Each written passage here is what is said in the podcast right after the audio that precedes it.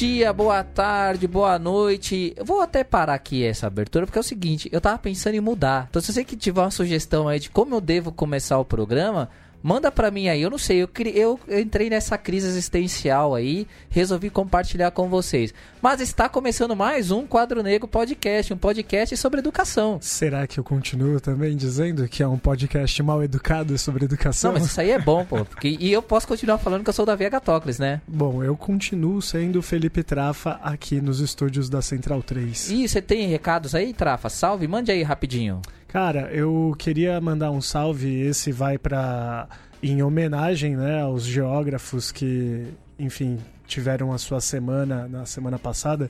Queria mandar um salve para os nossos amigos, inclusive é, lembrando que saiu na semana passada justamente o nosso episódio com a Priscila Pantaneira sobre a BNCC na geografia, né? Os rumos da geografia na BNCC. É uma série rumos, né, da BNCC que a gente vai fazer entender as matérias aí, como é que elas vão caminhar na, dentro da base nacional comum curricular. Pode e continuar aí, aí, E aí eu queria mandar um salve para alguns dos nossos amigos geógrafos também. Você pode compartilhar comigo aqui. Eu vou mandar pro Valdson, tá, Davi? Que não, é verdade, Valdson. Olha, cara, eu esqueci o cara na minha lista. Desculpa, Valdson, te amo. Tem, ó, tem o Alessandro, o Mandioca, né? Eu vou mandar pra Natália Schultz. A Natália Schultz o nosso querido Renato Al, né? O Renatilha. Você quer mandar um salve pro Renatinho?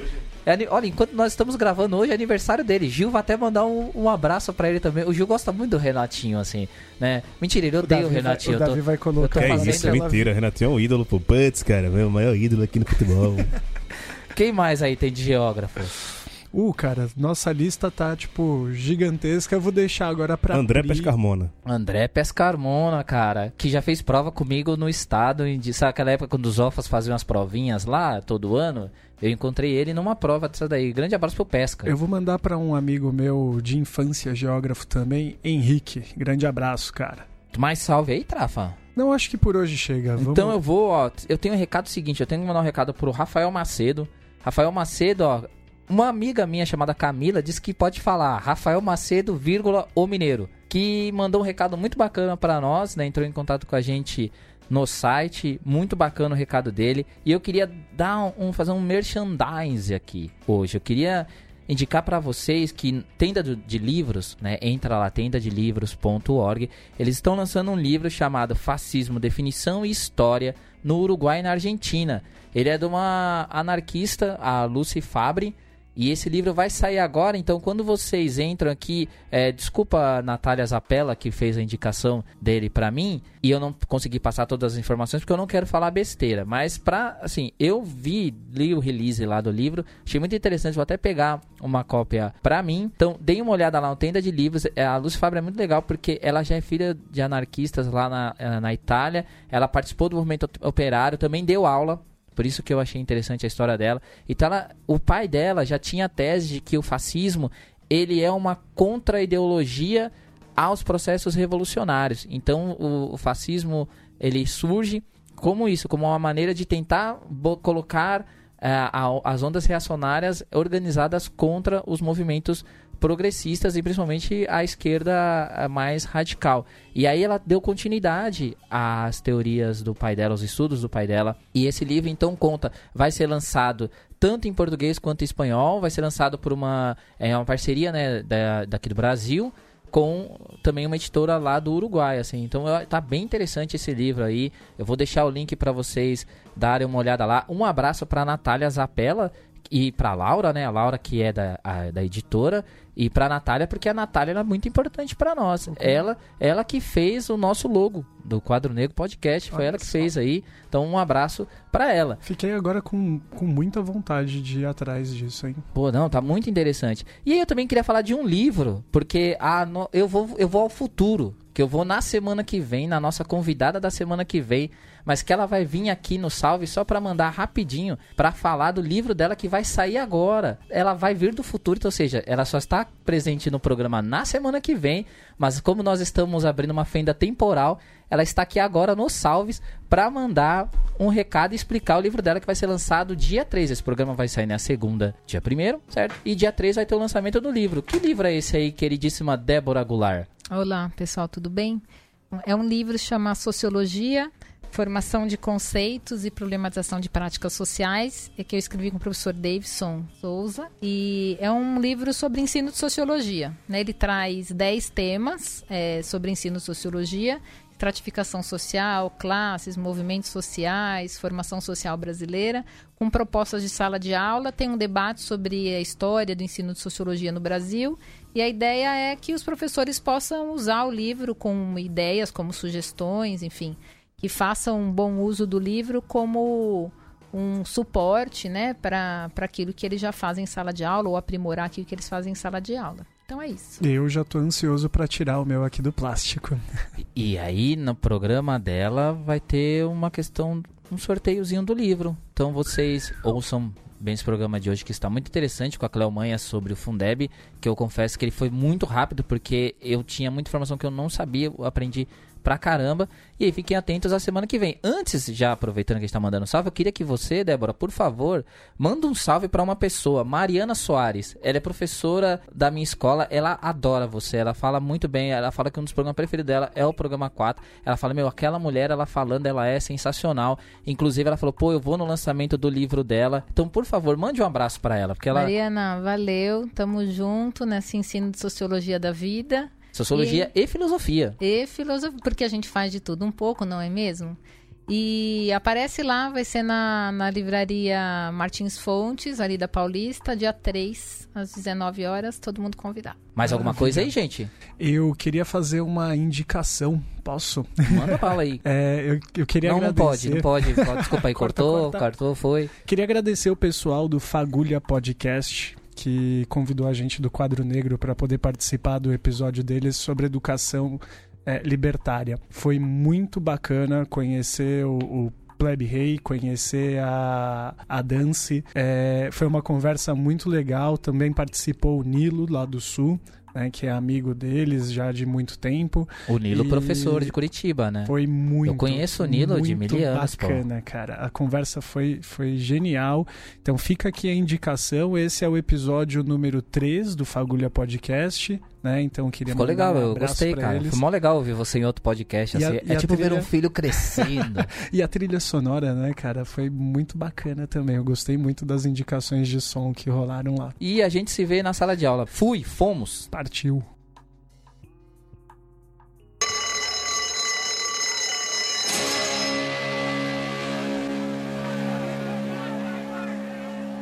Mais uma vez aqui na sala de aula, tudo bom, querido Trafa? Bem, bem, cara. Ansioso aqui. Tudo bem aí, querido Gil? É, pegou de surpresa Eu... mesmo, né? Tô, tô, tudo bem. Desculpa aqui pela na nossa falha, mas está tudo bem. Você tá tudo bem? Tudo bem. Então, ó, Gil, hoje você também está aqui com a gente, né? Claro, você está sempre conosco aqui, mas hoje eu sei que você também onipresente, né? Pode participar, porque hoje é um assunto que nós três aqui, tenho certeza, entendemos muito pouco. Sim. Que é a questão dos financiamentos relacionados à educação, assim. Hum, que é uma sim. vergonha que nós três que somos formados em faculdades que têm o, o, o foco educacional, né? Uhum. Aqui História e Ciências Sociais, então, por isso que a gente está aqui hoje com a nossa convidada que vai explicar um pouquinho, vai falar um pouco sobre o Fundeb. Aproveitando para também dar uma pistolada, dizer que isso é negligenciado também na nossa formação, né? A gente acaba não tendo o enfoque naquilo que é o tratamento dado aos impostos, né? A gente precisa, a partir da nossa formação, correr muito atrás né, desse tipo de, de informação, né? Sim, e aí por isso que está ela aqui, a querida Cléo Manhas. Oi, Cléo, tudo beleza aí com você? Oi, gente, beleza. Tô aqui a postos. Tudo bom? Bom dia. Bom dia, boa tarde e boa noite, né? Porque os ouvintes vão vir em vários horários diferentes. Então, é, parafraseando Caio Belandi, um bom momento. É, um bom momento aí. Essa frase é de Maurício Tagino, viu? Os caras estudando direito. Um bom momento, gostei da frase. Aí, ó, já mais uma que vai compartilhar. Cleo, aproveitando então este momento, é, então se apresente para nós, fale um pouco de você, quem você é, o que você faz, o que você trabalha, o que você se diverte, o que você gosta de almoçar. Enfim, fique à vontade aí para se apresentar como você achar melhor. Bom, gente, bom dia, é, bom dia, bom momento para todas as pessoas né, que vão nos ouvir. É, eu sou a Cleo Manhas, eu sou doutora em educação, formada fiz graduação em letras na, na, UNB e mestrado em educação também na Universidade de Brasília. Eu moro em Brasília, né? E fiz doutorado na, na PUC de São Paulo por conta que lá tem a cátedra Paulo Freire, né? E é assim, é, meu foco além de políticas públicas em educação é educação popular. Eu sou educadora popular e eu trabalho numa ONG é, chamada Instituto de Estudos Socioeconômicos INESC, que atua no campo dos direitos humanos, é, pensando direitos como a forma a, pensando as políticas públicas como forma de atendimento a esses direitos humanos. Então, o que, que a gente faz? A gente estuda as políticas públicas, estuda o orçamento público, faz incidência e faz formação na área de orçamento público também. Bastante então, coisa, ah, hein? É, bastante coisa. O Inesc faz bastante coisa e a minha área de atuação é, principal é educação, e, mas também direito à cidade. Só para falar um pouco do, do, lado pessoal, né? Eu sou. Eu, eu, moro em Brasília há muito tempo, já há mais de 20 anos. Sou de, sou de Goiânia e gosto muito desse cerrado e das cachoeiras do nosso Cerradão. Caramba, tem cachoeira aí. Eu, mais uma vez na aula, na aula passada, né? No programa passado, eu aprendi mais sobre o Mato Grosso e o Mato Grosso do Sul. E agora aprendendo sobre as cachoeiras aí. E, cara, o Cerrado é a, o espaço de quase todas as nascentes dos nossos rios mais importantes, né? Impressionante. E, inclusive, então, vai um abraço para nossa colunista Marjorie, que também está em Brasília, né? Também é uma pessoa importante aqui para nós. Cleo, a gente chegou em você, né, por causa de um artigo que o Outras Palavras, é, e um abraço pro pessoal do, do Outras Palavras, publicou seu, falando sobre os riscos relacionados ao Fundeb. Para quem não sabe, o artigo ele chama é, 2020 seria o começo do fim da educação básica? Essa é uma pergunta, né, que você está fazendo ali, e aí em cima disso você, você responde ele, assim. É, eu particularmente quando eu li, é, foi por isso que me chamou a atenção e eu logo falei, olha, caramba, né, essa pessoa é importante, a gente precisa é, conversar sobre isso, assim, porque a gente já tem alguns episódios nossos citados aqui, por exemplo, quando a gente falou sobre a Base Nacional Comum Curricular, no episódio 7, é, quando também a Débora Goulart falou no programa 4, enfim, é, sempre vem citando isso, mas a gente nunca para para discutir essa questão do, do, dos financiamentos de educação e as disputas que tem nele. Então eu queria que, que tentasse, né, que você organizasse aí já na sua cabeça um jeito da gente tentar explicar isso de uma maneira mais simples e mais didática possível, porque eu sei que é um assunto complicado. Então depois, se você quiser fazer a sua lista aí de indicações, a gente coloca no nosso feed, compartilha junto com o episódio para a galera aprender mais. Então, mas eu queria que a gente falasse sobre o que é o Fundeb e, e, esse risco, o que, que é. Então, vamos, a gente vai começar por partes. Então, eu queria que você explicasse o que é o Fundeb, né, e, e por que, que ele é importante. Bom, gente, o Fundeb é o Fundo de Manutenção e Desenvolvimento da Educação Básica e de Valorização dos Profissionais da Educação.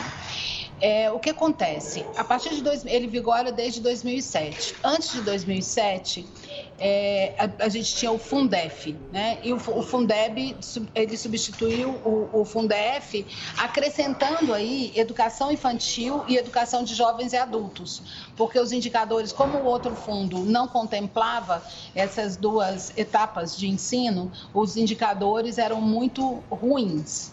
Então, o que aconteceu? O Fundeb veio em 2007 e ele é um fundo temporário, porque ele vigora, vai ter vigor até 2020. Na verdade, ele é um fundo é, é, é, a gente fala que ele é um fundo, mas ele, ele é, na verdade, 27 fundos.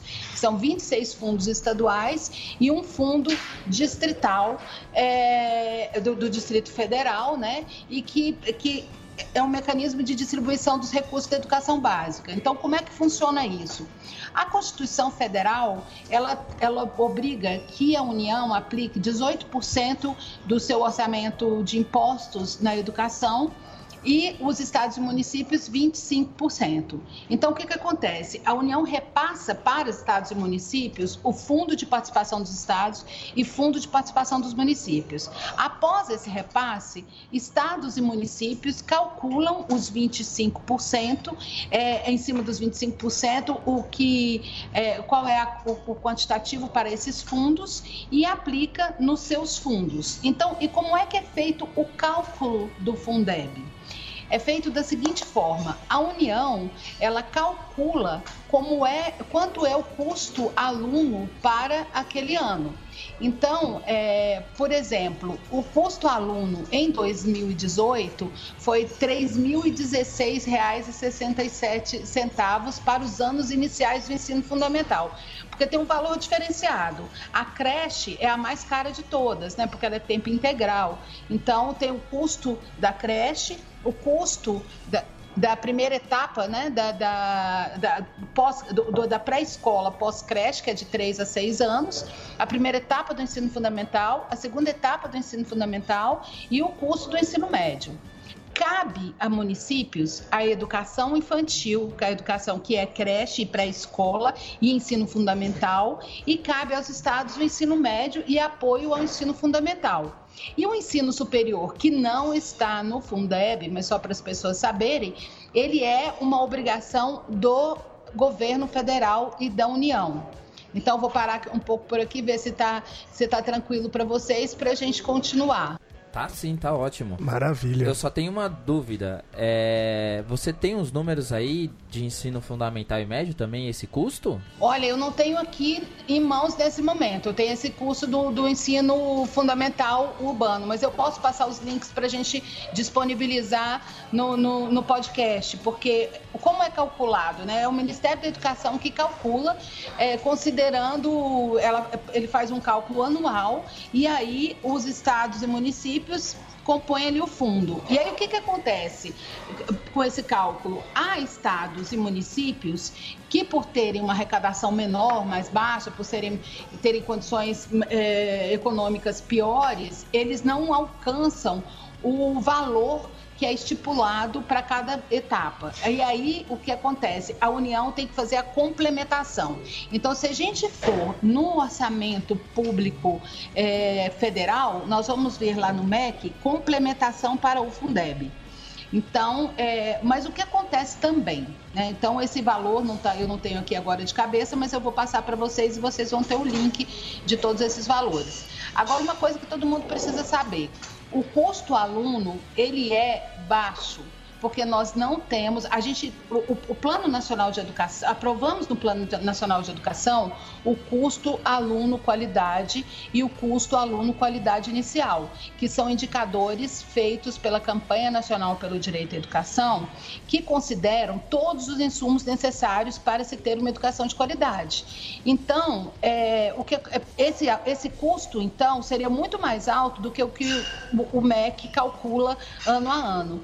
E isso está está lá no Plano Nacional de Educação, mas o MEC não está cumprindo. Como várias outras metas do Plano Nacional de Educação não estão sendo cumpridas como deveriam, apesar de ser lei. A gente estava justamente num, episódio sobre a BNCC discutindo com o Fernando Cássio né, é, essa questão né, desses valores é, do custo aluno qualidade e custo aluno qualidade inicial, né, e como é, isso não está sendo levado em consideração pela, pelas últimas gestões. E eu queria só que você falasse, comentasse um pouco com a gente qual seria né, essa discrepância e, e, e, quais as consequências desses dados não serem dados. É, que levem em consideração, enfim, a realidade né, dos, dos estudantes.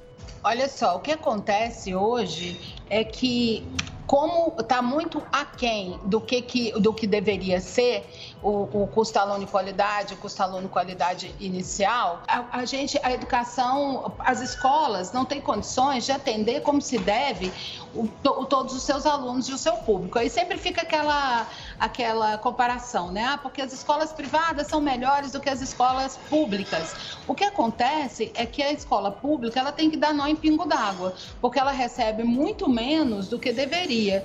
Então, para se ter assim, é por isso que ela não tem, em geral, elas não têm quadro. Se tem quadro, não tem quadra coberta, ou não tem um laboratório adequado, não tem biblioteca adequada, não tem condições adequadas de sala de aula, os seus banheiros são precarizados, a sua estrutura é precarizada. E isso tudo influencia muito na qualidade da educação. Os professores nem sempre são bem pagos, tem algumas redes que até pagam um pouco melhor, que aqui em Brasília, por exemplo, mas a maior parte das redes paga muito mal. Então, e não consegue atingir, por exemplo, o teto, o teto não, né? O piso da educação básica. Então, essas são as consequências de você não ter, não ter de fato o, o, o recurso suficiente. E o que, que acontece além de tudo? O novo governo tem dito, é, tem cortado o recurso da educação e dito que o problema é de gestão e não de financiamento. Essa é uma falácia antiga. Né? Não que não se tenha problemas de gestão, mas tem problema de financiamento sim. Nós aplicamos muito menos do que a gente deveria aplicar na educação. E aí vem sempre aquela história. Mas é, os, o, o, os países da OCDE, às vezes a gente aplica tanto quanto o país da OCDE. Só que é muito diferente você ter uma rede já toda montada, com todos os insumos necessários, numa situação, uma situação que, que, produ, que facilita uma educação de qualidade, e você ainda ter uma rede sucateada com vários problemas. Então você precisa de um investimento maior. Inclusive, nem todos os dados né, da OCDE a gente leva em conta, porque é, isso aí vai até um, um crédito, né, ao Daniel Cara, que já fala sobre isso bastante também. A gente leva os cálculos da OCDE com relação às avaliações, mas a gente não leva em conta o, o custo. Ou seja, a gente paga, gasta menos e cobra mais. Cobra como se fosse. Joga o sarrafo lá em cima para cobrar. E aí fica usando essa desculpa também de que, olha, como é mal é, gestado, como é mal direcionado os gastos. E aí a gente, que é um, a gente vem batendo nessa tecla em alguns episódios aqui, que é como isso vai levar a questão de, ah, vamos colocar gestores no ensino público, porque aí eles vão racionalizar os custos, vão colocar a, a coisa realmente para funcionar. E aí vira toda essa falácia que a gente tem visto na real de que se investe pouco, se cobra muito e se cobra de um jeito errado, né? Né, do, do, com um olhar mais é, mercantilizado com relação a, ao gerenciamento dentro da educação desses custos que a gente tem, né? E desse dinheiro que a gente tem. Em cima disso, eu queria te perguntar uma coisa assim. Então, aquele professor que tá ouvindo a gente, a gente tem muito professor da, das redes públicas e redes particulares que ouve a gente, né? Mas pensando, como a gente tá falando algo relacionado ao Estado, porque no texto lá eu vi que uma hora você, você faz uma distinção entre, por exemplo, o dinheiro que se gasta dentro da escola de onde ele vem, com recursos que são ligados diretamente a alguns setores. A gente pode pensar uma escola e você dizer pra gente o que, o que necessariamente eu consigo gastar ali, que é ligado diretamente e que o que pode acontecer se a gente perder, né, o Fundeb, se ele ficar mesmo é, diminuído ou até extinguido, como alguns pretendem aí? Não sei se foi muito claro na minha pergunta, desculpa. É, acho que sim. Vou tentar traduzir sua pergunta. E até porque a gente não, eu, eu não falei ainda porque que o, o Fundeb está em risco. O Fundeb está em risco, que eu acho que precisa ser dito primeiro. Ele está em risco porque a ele vigora até dezembro de 2020. Para que ele seja, para que ele continue, ele precisa de uma nova proposta de emenda constitucional aprovada, é, para que ele tenha um novo prazo ou para que ele seja perene, que é o que tem, tem algumas propostas na, na Câmara e no Senado que pedem isso, que ele seja permanente e que ele não esteja mais nas disposições temporárias da Constituição, mas sim no corpo da Constituição mesmo, para a gente não ter esse risco. Então, então, se não for aprovado, até o final do ano que vem, não vai existir mais Fundeb. E, além disso, é, o atual governo tem falado que quer fazer uma proposta de emenda à Constituição desvinculando orça, o, o, orçamento, ou seja, desvinculando as políticas de educação e saúde, por exemplo, da Constituição. Se isso acontecer, se houver, esse, é, é, se houver a desvinculação e se a gente não aprovar a continuidade do Fundeb, o que acontece? O governo vai poder aplicar quanto ele bem, não só o governo federal, mas estaduais e municipais, quanto eles achar que devem. Eles não são mais, não tem mais nenhuma obrigatoriedade. Então, toda a, a manutenção do ensino estará em risco. E aí, o que que, é, o que, que significa isso? Né?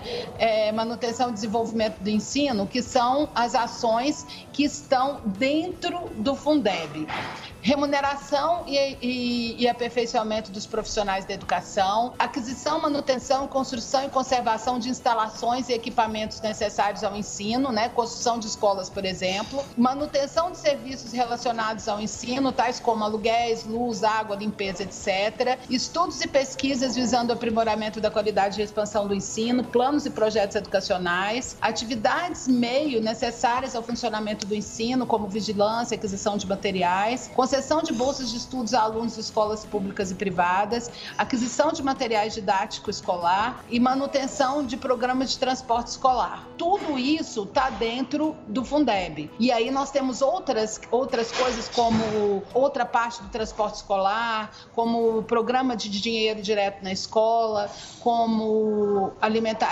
é, merenda escolar, que são recursos fora do Fundeb, que tão, são relativos ao salário e educação, que é controlado pelo FNDE. Eu acho que é. Eu quero saber se está tudo bem até aí para a gente continuar, né? É, que que... É, e a gente pode continuar nesse assunto aí para entender mais, né? Essa disputa que há entre essa coisa de desvincular os gastos e, e os governadores e prefeitos e, e, o governo federal poder gastar o quanto ele quiser. Que acho que aí dá pra gente manter a discussão entendendo mesmo a disputa política que tem no Fundeb. Pois é, na verdade, não só no Fundeb, né? O, o orçamento todo é uma grande disputa.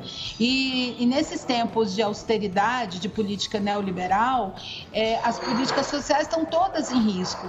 É, só para ter um, um exemplo, se as, as, políticas elas podem ser obrigatórias ou discricionárias. As obrigatórias, como por exemplo o, o, a educação básica, é, o governo tem que gastar aquilo que está de, determinado na Constituição, ele não tem como fugir. José, então, isso, isso não é recurso destinado, digamos, por uma política, né? mas isso é uma obrigação e ele tem que cumprir, né? É, isso não é uma política, o que a gente fala não é uma política de governo, é uma política de Estado, né? Independente de quem esteja lá, eles têm que cumprir.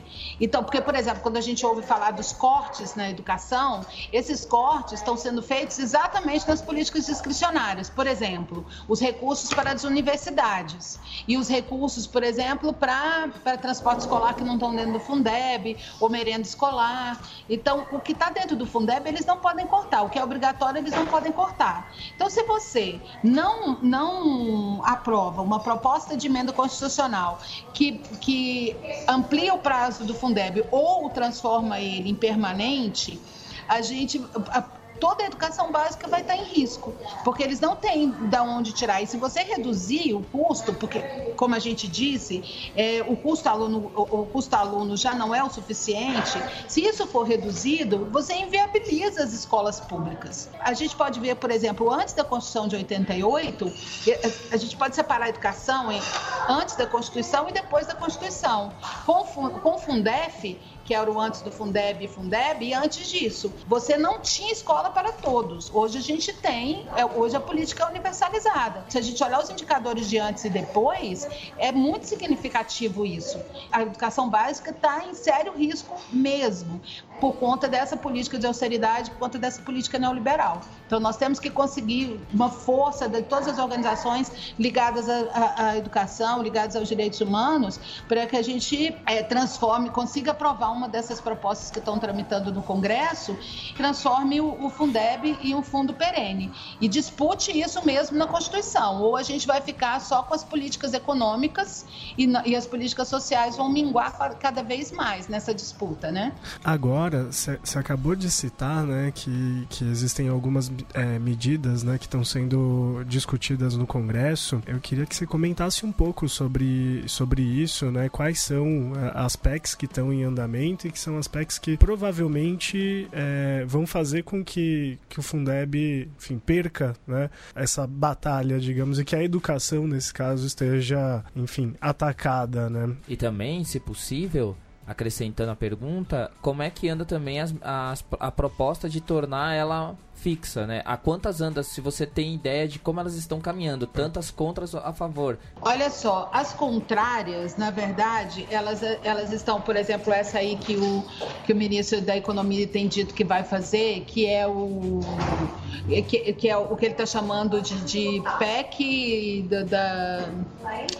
Ai, me, me fugiu agora, como se fosse um acordo entre os estados estados. É né? a- é a PEC do 65? Pacto Federativo. PEC do Pacto Federativo. É a PEC Então, ela- 65 2019? Não, a PEC 65, ela, ela é uma PEC favorável ao Fundeb. Então, essa, na verdade, as, que, as outras que, que Uhum. querem acabar com a obrigatoriedade, elas ainda estão no, na, na, na palavra, porque eu acho que eles estão esperando aprovar a Previdência para depois apresentar esse cavalo de Troia lá no Congresso. Né? Agora, as outras PECs, que eu até cito no artigo, 24 2017, a 65 2019 e a 15 2015, né? É, elas todas, tanto a, a, a 65 e a 24, elas estão no Senado, elas estão um pouco mais atrasadas. A 65 já foi aprovada na, na, na CCJ do Senado e está aguardando a mesa a distribuição dela.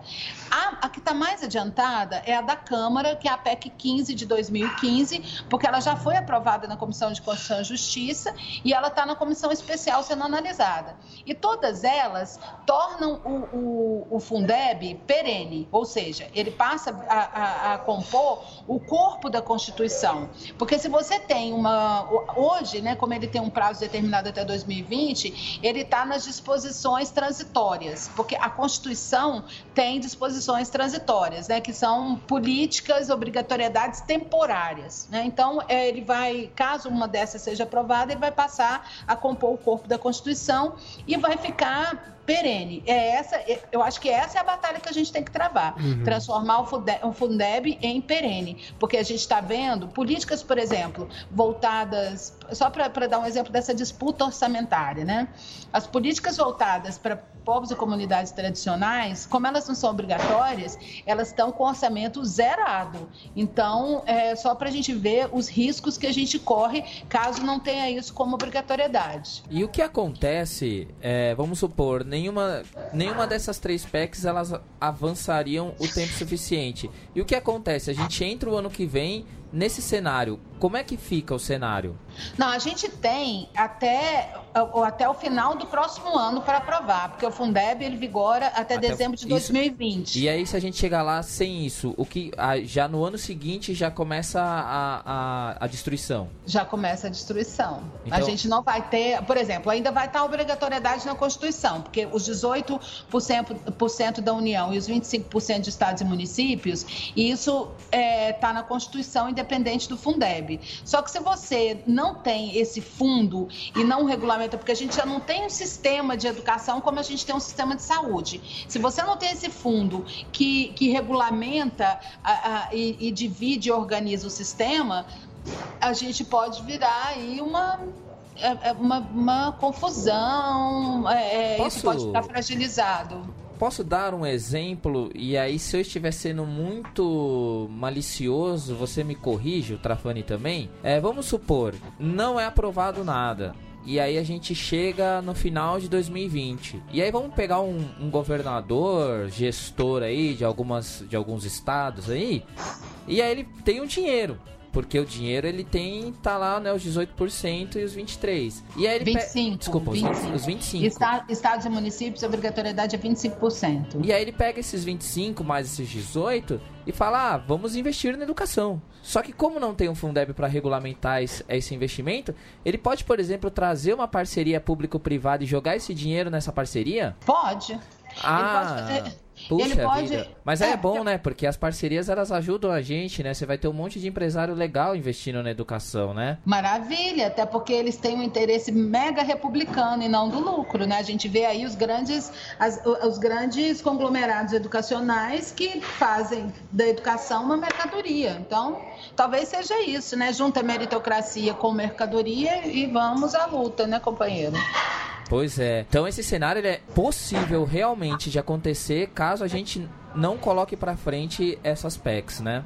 É, a gente já está vivendo um cenário muito ruim eh, com relação a isso, porque tem algumas redes, assim, têm discutido, e eu acho que os profissionais têm resistido, os estudantes têm resistido também, mas muitas redes que já querem comprar pacotes dessas, desses conglomerados aí para para fazer parte do seu currículo. Então, é uma resistência que já vem de muito tempo. Então, a gente vai minando, se a gente não consegue aprovar a renovação do Fundeb, a gente vai minando as resistências, né? E aí eu tenho uma outra pergunta para você, e aí você pode responder ou não, fique à vontade. Você tem nomes de pessoas que são contra essas PECs, pessoas que têm pautado isso aí no, no governo, no, na Câmara, no Senado, enfim, no Congresso? Você tem nome de pessoas que têm batido de frente assim? Eu consigo pensar, como eu estou em São Paulo, né? Consigo pensar no nosso querido governador. Mas deve ser porque eu fico com muito ele na cabeça, assim. Mas eu sei que ele e uma galera dele, e eu sei também em nome de algumas instituições aí que, que fica todo mundo pela educação e afins, assim, mas você tem é, políticos realmente, pessoas que a gente possa focar ali de, e olhar para esses cidad cidadãos com mais cuidado? Redes Todo Mundo pela Educação foi muito boa essa. Pô, eu tô. Você entendeu, né? Pô? Entendi concordo plenamente. Agora, é, eu acho que não precisa nem falar de nomes. A gente pode. O, o atual governo federal ele é totalmente privatista e, e inclusive, é, parece que o ministro da Economia tem ligação ligação com grupos privados de educação. A irmã é, dele, é, né? É, tem essa história. E, e a, a, gente vê aqui, por exemplo, em Brasília, o governador daqui, eu acho que faria isso sem, sem grandes resistências, né? Porque ele também é um neoliberal, tem mostrado que, que é, é, que quer passar para o controle, ele já está fazendo isso com a saúde, né? passando para o controle de parcerias público-privadas a, educação, a saúde, porque não passaria a educação. Além do governador do Rio de Janeiro, governador de, de Minas Gerais, nós temos um monte de gente.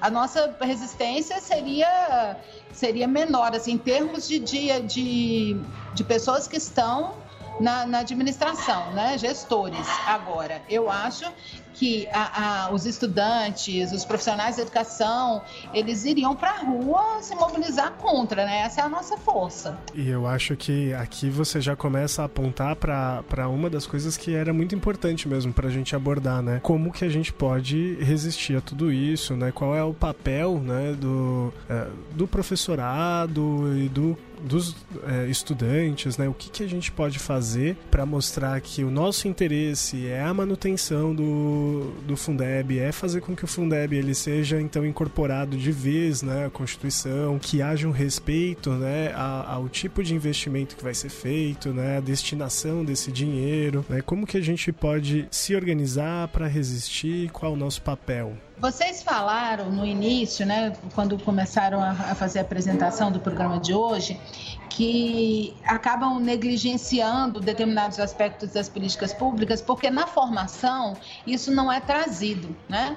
A gente não tem lá na nossa graduação, ou mesmo no ensino médio, ou, ou, ou às vezes até na pós-graduação, né? A gente não tem, não discute política pública, não discute orçamento, não discute a importância da gente entender quais são os meandros dessa das políticas para a gente brigar por elas né? Porque quanto mais a gente é ignorante, mais fácil é para manipular. Porque não adianta a gente falar, ah, eu quero educação, mas a gente não saber exatamente o que estão fazendo lá e, e o que estão cortando, qual disputa que a gente tinha que travar.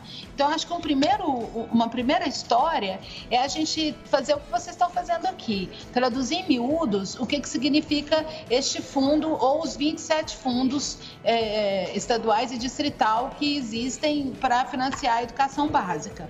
Porque às vezes a gente. Isso vira um, vira um assunto muito técnico e pouco. E as pessoas entendem pouco do que, que, do que significa e, na verdade, não precisa ser traduzido e as pessoas precisam entender para perceber que elas estão que, elas, que, que os direitos estão sendo violados e cortados.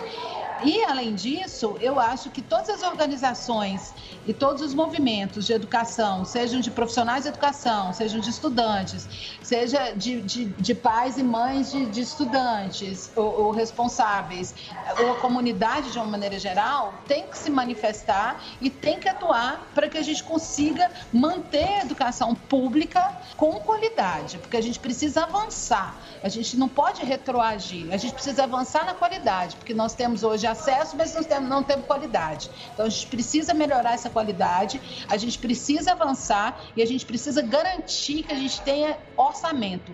Não existe política pública sem orçamento. Sem orçamento existe só é, é, existe meramente um papel, uma, uma intenção ou uma falta de intenção. E a gente precisa perceber que nós estamos vivendo um governo extremamente neoliberal. A proposta de teto dos gastos já cortou bastante recursos da educação e de outras políticas sociais e a gente precisa segurar é, o que nós temos aí para avançar e não retroagir. A gente tá, porque nós estamos ali tentando fazer uma, uma contenção. Então vamos juntar todo mundo nessa barragem e vamos fazer uma contenção. Mobilização, essa é, a, esse é o remédio, essa é a história que nós precisamos é, fazer e nos juntar. É, é para mim é o, é o caminho viável. Para aqueles professores e estudantes que estão aqui ouvindo a gente, né, ou que estejam lendo é, por aí, principalmente, né, é, as colunas das pessoas que estão trabalhando em defesa da do Fundeb, quem está com contato com a campanha nacional de educação, né? Que na próxima, no próximo encontro, um, um próximo momento, né, de, de manifestação pela educação, que leve, né, é, dizeres, que leve faixas, né, que, que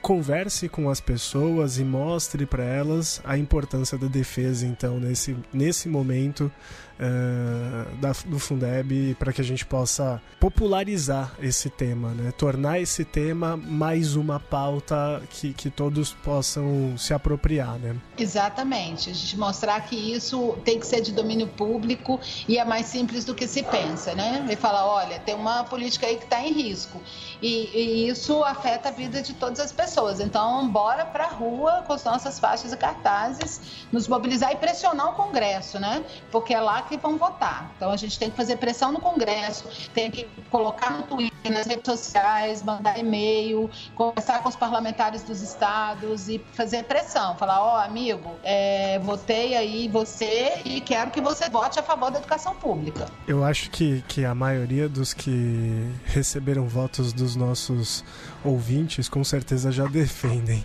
Acho que a gente precisa também pressionar aquela bancada de cima do muro, né? Aqueles deputados e senadores que na verdade estão ali sempre trançando, né, com personalismo, né? Enfim, com todos esses interesses bem oligárquicos, né? Exatamente. A gente precisa pressioná-los, falar que eles também precisam de voto e a gente, e, e a gente tem que esclarecer a população, não só aqueles que já são os iniciados, né? Mas as pessoas que, que às vezes, até por engano, elegem outros eh, por, por não entender exatamente o que, que aquela criatura está defendendo. Então, falar assim: olha, amigo, a educação pública é para todo mundo, então perceba o que está acontecendo, né? Inclusive, porque a gente sempre fala isso aqui, né? E quando você fala, ah, eu quero uma sociedade melhor, e aí quando perguntam isso para as pessoas, as pessoas respondem isso, sempre vem aquela coisa, ah, uma sociedade com uma educação melhor, né? Ninguém vai falar quero uma educação pior. Ninguém fala isso, assim, ou seja, as pessoas elas entendem que a educação é algo que é muito importante. Só que as pessoas também não entendem como elas podem fazer ela ser mais importante. Então, se eu fosse resumir aqui, eh, eu entendo que a gente pensar nos financiamentos e pensar no orçamento da educação é defender uma escola pública de qualidade, porque ela é a escola onde todo mundo pode ir realmente, onde todo mundo vai estar, tá, e é a escola onde está realmente o problema, porque é ela que ainda tem a maior parte dos nossos estudantes e é ela que sofre os maiores ataques diários, né? A gente, né, que somos professores de escola pública, é, a gente sabe como a gente tem que vender o almoço para comprar a merenda da janta, né? Porque até a merenda os caras roubam da gente. Até a merenda, se deixar, os caras levam, assim. Entender o Fundeb é entender que a gente precisa de um ensino público de qualidade, que inclusive discuta isso. Por quê? É, muitas vezes a gente vê, e os próprios adolescentes reproduzem isso, aquela história do imposto é roubo, né? É, e aqui nós somos um podcast ligado à, à esquerda anarquista. E nós entendemos o Estado, sim, como uma instituição bizonha. Mas a gente também entende que esse esse discurso do imposto é roubo, na verdade ele é mais roubo ainda, porque o cara defende o fim do imposto, mas defende que a gente dá dinheiro pra um bando de, de empresário de sanguessuga liberal, assim. Então, na verdade, é, é o que a gente já apontou também em alguns outros programas aqui. Nesse momento, a gente tem que sim pautar que as políticas sejam públicas e que sejam feitas levando a isso. Então, quando as pessoas, muitas vezes, né, você que tá ouvindo a gente aí, questionar o, o porquê que a gente precisa desse dinheiro, é a questão de que, ó, nossos impostos, eles estão lá, os caras estão roubando o imposto, não é o imposto que rouba a gente, né? O imposto não é uma instituição, nenhuma pessoa. E que eles te, devam ser usados, na verdade, para isso mesmo. Porque se com essa, com esse recurso ali, em lei, até o ano que vem, a gente já tem os caras que não cumprem várias metas dele, imagina 100. Aí que os caras não vão cumprir mesmo, né? É a gente tentar transformar isso do jeito mais simples possível. Nós dois aqui, Trafani e eu, é, a gente não teve essa discussão na nossa licenciatura. A gente aprendeu um pouquinho disso dando aula e aprendeu muito mais aqui hoje. E aí, em cima disso, eu queria fazer uma pergunta final desse meu mini discurso aqui. Existe algum jeito fácil da gente entender realmente toda essa divisão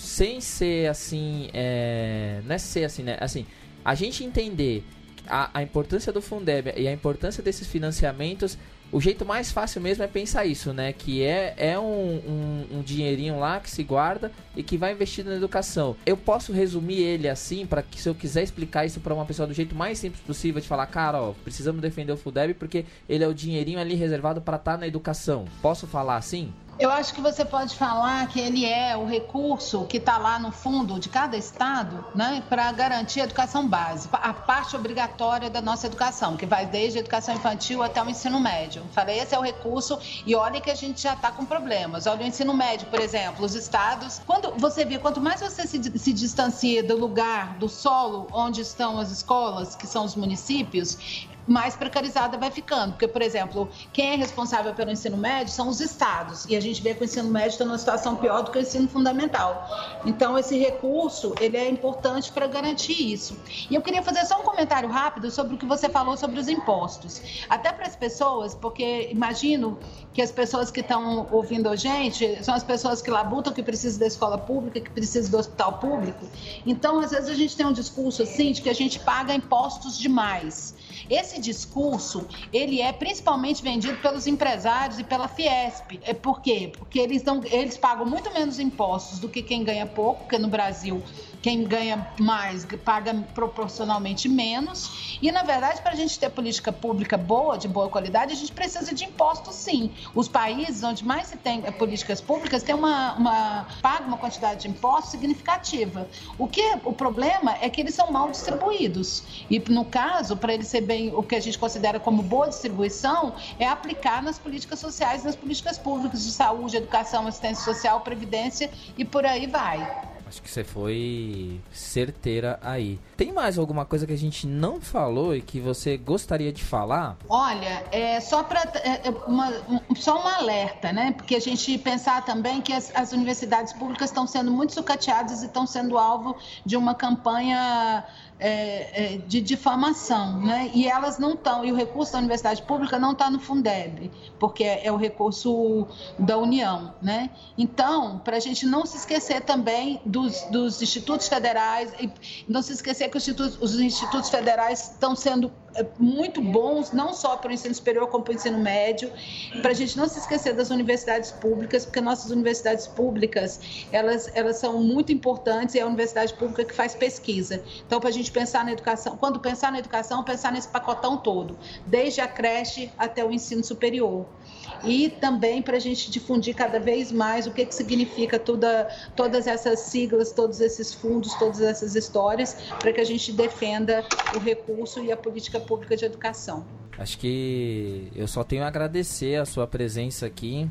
Já fica aqui publicamente o convite para voltar a participar sempre. Se você quiser, estamos aqui de microfones abertos para recebê-la. Né? Muito obrigado por ter tirado um pouco do seu tempo para falar com a gente. O artigo, de outras palavras, seu estará lá com outros links que você mandar para nós. Quer algum recado final aí, Trafa? Eu adorei a aula, velho. Eu também, também. Então, Cleo, eu vou me despedindo por aqui. Mais uma vez, muito obrigado, tá bom? É, boa sorte aí no seu trabalho. Continue realizando ele aí. Continue mandando coisas para nós, tá?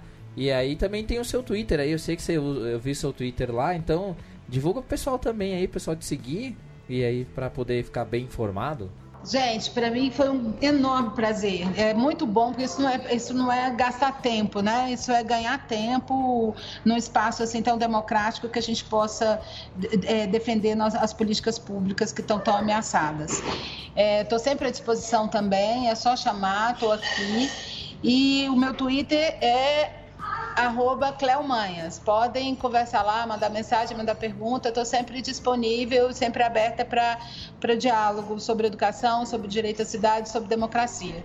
Tá bom? Muito obrigada pelo espaço. Muito obrigado a todos aí, um grande abraço. Cleo, muito obrigado, viu? Um, um beijão. Um beijão aí, gente. Tchau, tchau, hein? Falou, tchau, tchau. Tchau, beijos.